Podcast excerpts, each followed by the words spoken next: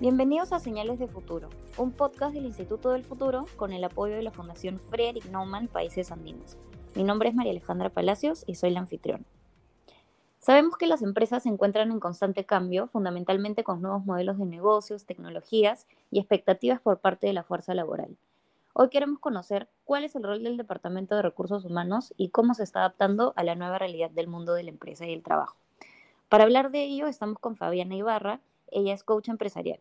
Bienvenida Fabiana, gracias por acompañarnos.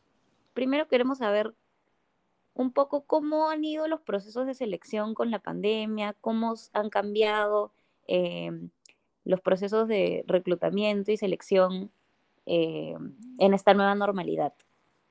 Bueno, primero, em, digamos, en selección ya hace, antes de pandemia ya se utilizaban, se utilizaba virtualidad. Como ejemplo, por ejemplo, para algunas termoeléctricas de aquí, eh, desde otro país he participado en, el proceso de selección en cuanto a, habilidades blandas, ¿no? cómo, cómo, funcionaba un perfil técnico, luego en la última entrevista. Es decir, que para aquellos que ya implementaron em, la virtualidad antes, fue como simple porque los procesos de selección ya estaban flexibilizados antes.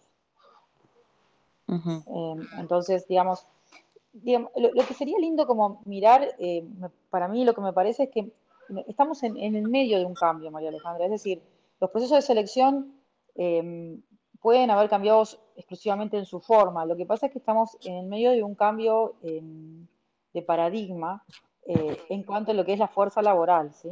Es decir, mm. en la fuerza laboral em, hasta ahora, y de hecho se sigue haciendo, se selecciona más que nada por sus habilidades técnicas y su conocimiento. ¿sí? Ahora, ¿qué pasa?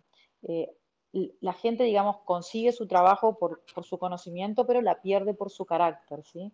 Entonces, cuando uno se enfrenta a un tema laboral, realmente importa y mucho a la hora de, transitar el trabajo es lo que se llaman las habilidades transversales, ¿viste? O, habilidades blandas en cuanto a es solución de conflicto, trabajo en equipo, en el caso que el perfil sea de trabajo en equipo, algunos perfiles no lo son.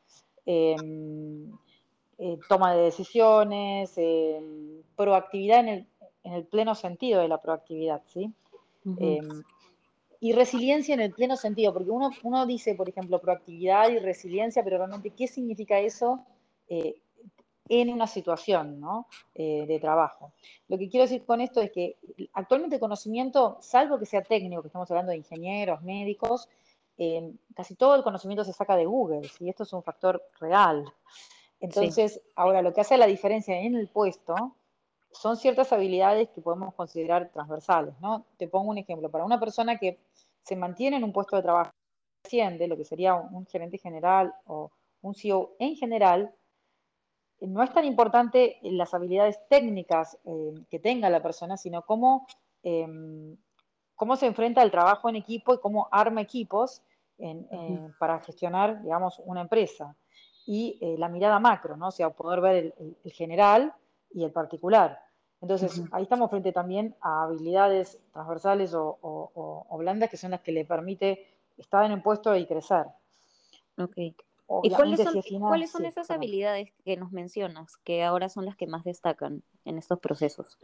Sí, no es que no, la realidad es que no son las que más destacan en estos procesos. Actualmente todavía se sigue con un, para, digamos, con un perfil de conocimiento.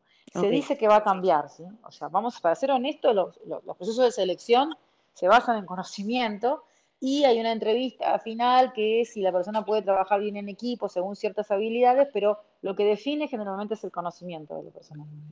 O sea, por eso depende también, tenemos que ver, depende del puesto, ¿no? Hay puestos que requieren, digamos, puestos en una planta, eh, en, finanzas, eh, hay puestos que requieren mucho conocimiento. Ahora, para que esa persona pueda trabajar, sí o sí, lo que lo va a diferenciar en la permanencia en el cargo y en el crecimiento y en aquello que le da a la compañía son otras habilidades. Te pongo un ejemplo. Si yo quiero agradar a mi jefe, eso y la proactividad entran en colisión. ¿Por qué? Porque si yo quiero agradar a mi jefe, yo tengo un miedo ¿sí? a desagradarle, que, está debajo de eso, que hace que mi propio punto de vista y mi creatividad frente a la toma de decisiones se ve disminuido. Por suerte, la, digamos, la, virtualidad eso lo está corrigiendo en, la fuerza laboral, ¿no? Aquí en el Perú. ¿Por qué? Porque Si yo estoy online, si le agrado o no a mi jefe, digamos, no, se ve. Lo que se va a ver es mi resultado concreto, ¿sí?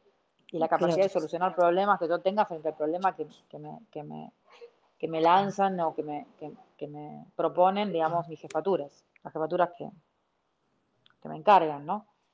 Por eso es interesante, porque te digo que estamos en un proceso y en ese proceso todavía no se llegó al futuro, ¿sí? Estamos en el pasado todavía, dándonos cuenta de que hay algo más, ¿no? que siempre se dijo por otro lado, porque no es que no, no hace, hace en, el, en el 2005 ya las compañías europeas que venían acá a, Latinoamérica ponían esto, ¿no? Ponían, no se le decía resiliencia, pero se le decía resistencia a la frustración, las preguntas en una entrevista de selección orientadas a eso estaban orientadas a situaciones donde la persona no, no, no conseguía los logros que buscaba. Lo que pasa es que ahora ya esto es como más fuerte inclusive que el conocimiento en el desempeño del cargo, ¿sí? Sí, y por ejemplo, ¿en qué países ya se ha implementado esta nueva forma de, bueno, no es una nueva forma, pero ¿en qué países se ha implementado el tomar en cuenta estas habilidades antes que el conocimiento de repente? Sí, yo creo que no está delimitado por límites nacionales esto, está delimitado por, por, por actores, ¿no? Como empresas, organismos, ¿sí? No creo que podemos decir un país lo hace, ¿sí? Porque si, está como, como, como, debate es porque todavía no está siendo hecho. Si hay un debate internacional al respecto es porque todavía esto no, está pasando, ¿sí? Es decir, hay algunos que, que, lo, que lo implementan, algunas empresas o organismos que lo, que lo, que lo pero no hay países completos que lo, implementen, ¿sí? Porque...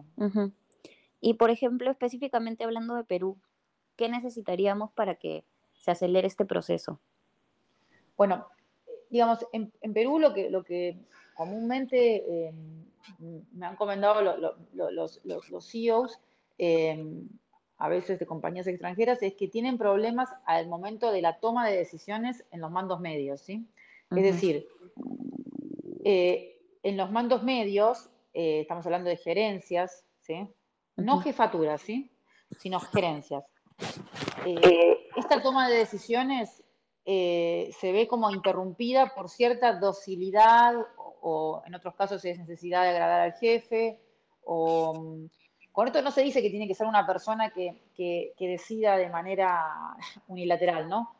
Ahora que tiene que estar estabilizado esto de que quiero agradar eh, y, mm, o no quiero desagradar, tiene que estar, digamos, con desde mi libertad no tengo miedo y soluciono un problema y decido, ¿no? Em, esto, no, quiero decirlo como en general, porque uno dice, por ejemplo, la palabra proactividad o dice toma de decisiones, pero en realidad, ¿qué significa esto dentro de, la persona que está en el puesto? O sea, ¿qué le pasa? Y la persona tiene que entender que si yo quiero agradar en demasía, lo que va a suceder es que voy a ser una persona dócil y como en un puesto de gerencia, eso me va a jugar en contra de lo que, de mi tarea, ¿no? Que tiene que ver con la decisión. En la jefatura, por ejemplo, hablando con compañías de construcción muy grandes, las jefaturas no sucede esto. Esto es bien interesante, ¿no? Se ve que la persona que está en una jefatura manejando, por ejemplo, un equipo de trabajo en la ruta, tiene una capacidad de decisión, de decisión y está pudiendo hacer esto. Ahora, cuando vamos a los mandos eh, no técnicos, sino universitarios, nos encontramos con esta problemática, ¿sí? Que yo creo que las nuevas generaciones ya son distintas, pero eh, eh, es un tema a trabajar. Y en este sentido la virtualidad ha jugado a favor, por eso te digo, ¿por qué? Porque en el contacto personal, eh, mi, miedo a desagradar o mi necesidad de agradar es mucho mayor que si estoy virtualmente, porque virtualmente no se va a ver esto, lo que se va a ver es mi resultado, ¿no? Exacto. Muy bien, Fabiana. Y ya para finalizar, ¿cuáles consideras que podrían ser las tendencias que marcarán el futuro de los recursos humanos? Bueno, por el principio, esto que enumeramos, ¿no? O sea, empezar a darnos cuenta que para que una persona permanezca en el puesto, lo que lo va a definir son sus habilidades transversales, es decir, por sus conocimientos, la persona eh, va, a tomar el puesto, pero mm, darnos cuenta que para que permanezca y crezca como recurso, lo que lo define son sus habilidades blandas. Entonces creo que en el proceso de selección esto va a empezar tanto en los, los que tienen la decisión de tomar a la persona como en los asesores de recursos humanos va a empezar a tomar mayor fuerza y ya está tomando mayor fuerza, ¿sí? Excelente, Fabiana. Muchísimas gracias por acompañarnos y compartir todo esto con nosotras, de verdad. Es un gusto escucharte y estaremos atentos definitivamente a, las tendencias que se vienen para el, Departamento de los Recursos Humanos. Esto fue Señales gracias de Futuro. Gracias. Esto fue Señales de Futuro y nos vemos en el próximo episodio.